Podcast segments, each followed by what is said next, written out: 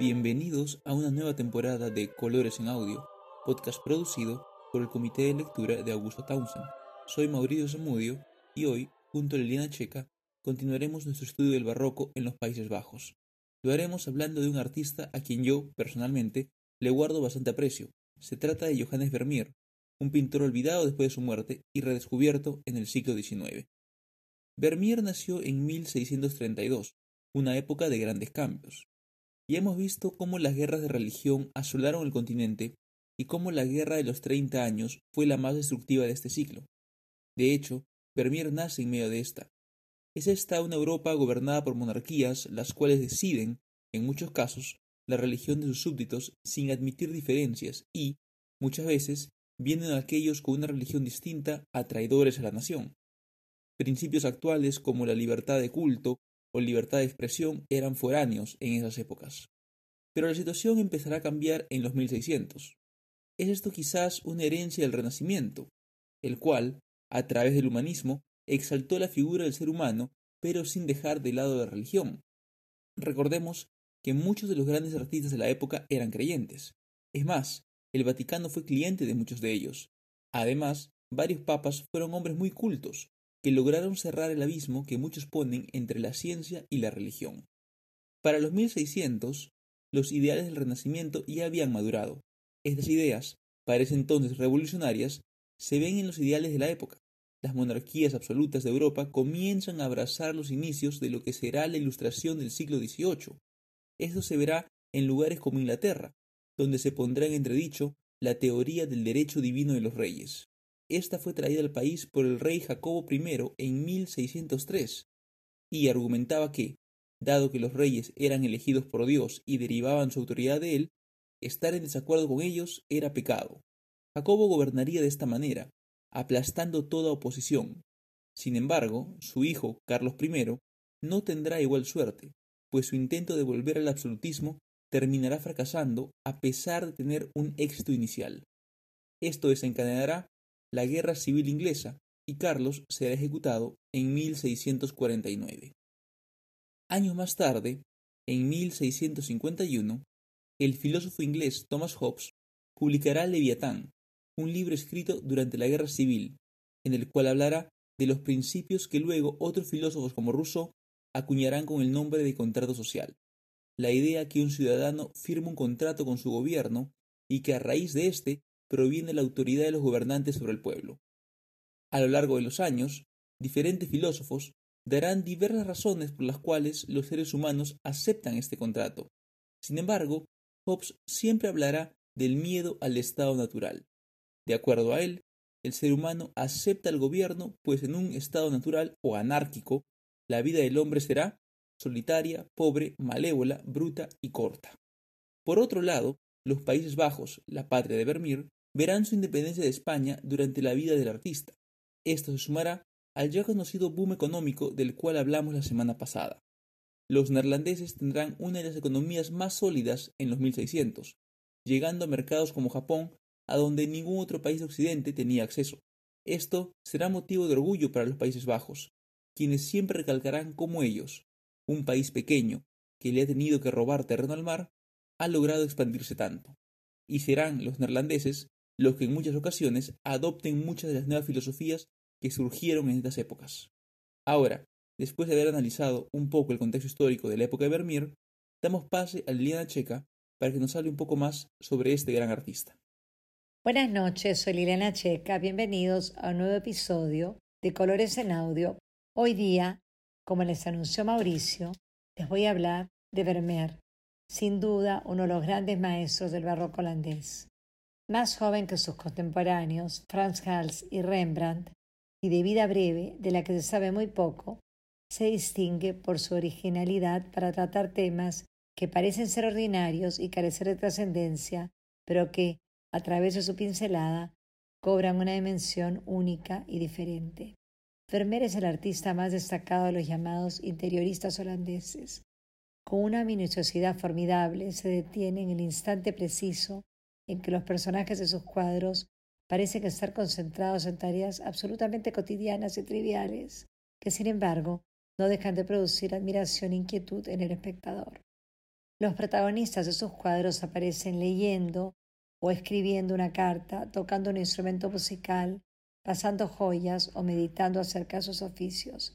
No obstante, los detalles que incluye en cada cuadro nos revelan verdades ocultas. A través del retrato, Vermeer parece no solo explorar la acción en sí misma, sino desnudar el alma. Así, distinguimos en sus personajes expresiones de dolor, desconcierto, curiosidad, alegría e inquietud que él transforma en hechos trascendentes.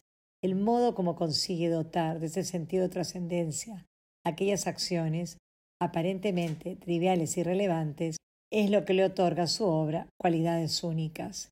Si bien la cotidianidad de sus temas hace que sus cuadros resulten accesibles a cualquier espectador, un análisis minucioso de su técnica demuestra que Vermeer altera la realidad para producir los contrastes de luz y sombra que caracterizan su pintura. A lo largo de su vida breve pinta pocos cuadros, nunca más de dos o tres por año. Todos son de formato pequeño para resaltar más los detalles que retoca diariamente, repitiendo siempre los mismos temas con pequeñas variaciones.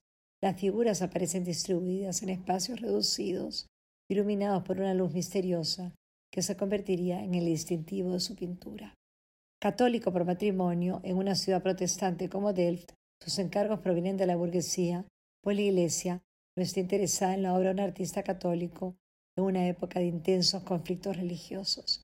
Sin embargo, se conocen pocos detalles de su vida.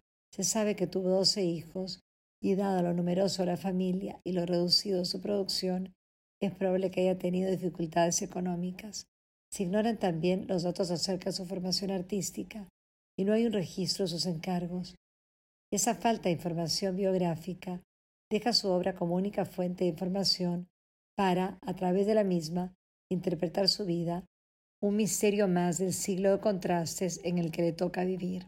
Solo se conoce con certeza la fecha de su nacimiento en Delft y la época aproximada en la que realiza algunos de sus cuadros. Su obra cae en el olvido durante casi 200 años, hasta que a fines del siglo XIX, con las inquietudes y descubrimientos acerca del manejo de la luz llevados a cabo por los impresionistas, se le redescubre. Es así que se convierte en objeto de interés y estudio para las generaciones venideras. Hay 36 trabajos atribuidos a Vermeer.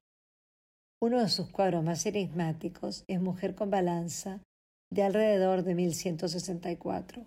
El tema de este cuadro disfraza la realidad que la obra esconde.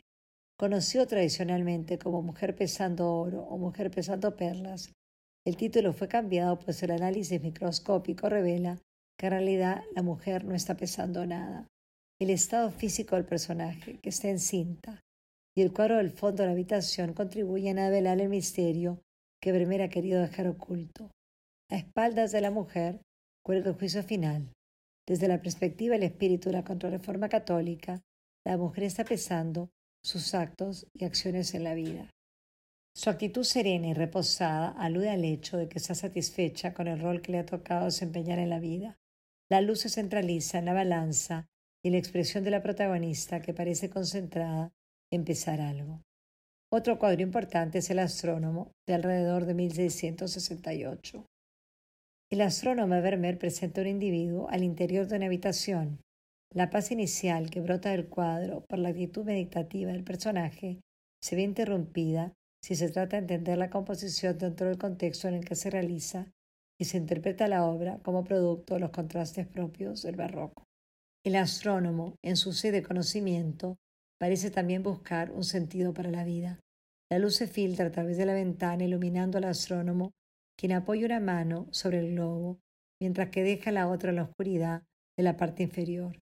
Desde esta perspectiva, la zona superior puede estar asociada con el equilibrio y la perfección simbolizados por la esfera. La zona inferior, por el contrario, contiene elementos perturbadores, como un trozo de papel y una tela oscura, ambos arrugados. Estos objetos podrían aludir al caos, al desorden y a la inseguridad del mundo. El orden de la parte superior contrasta con el desorden inferior, metáfora de los enfrentamientos propios de la época. Detrás del astrónomo cuelga un cuadro en la pared que parecería representar la resurrección de Cristo. El conocimiento aparece enfrentado a la religión y el mensaje parece ser el de recordarle a los hombres que su existencia en la Tierra es prestada. La luz entonces podría ser interpretada como una visión que ilumina el alma. El astrónomo puede aludir a la insignificancia del hombre enfrentado a las fuerzas inciertas e inefables del universo. Y quizás el cuadro más comentado y estudiado de Vermeer y también el más misterioso sea La joven de la perla de alrededor de 1666. De toda la producción de Vermeer, ese quizás sea su cuadro más misterioso. Se ignora quién puede haber sido la modelo el fondo vacío contribuye a crear ese clima de incertidumbre. Sin embargo, el elemento de seducción subyace al retrato. Se piensa que Vermeer pudo haber usado la cámara oscura para hacer ese retrato. Los contrastes entre luz y sombra, claridad y oscuridad, el brillo de la perla y de los labios de la modelo dan testimonio del trabajo meticuloso del artista que le otorga un sello único y diferente a su pintura. Nos despedimos entonces hasta el próximo episodio de Colores en Audio. Muchas gracias.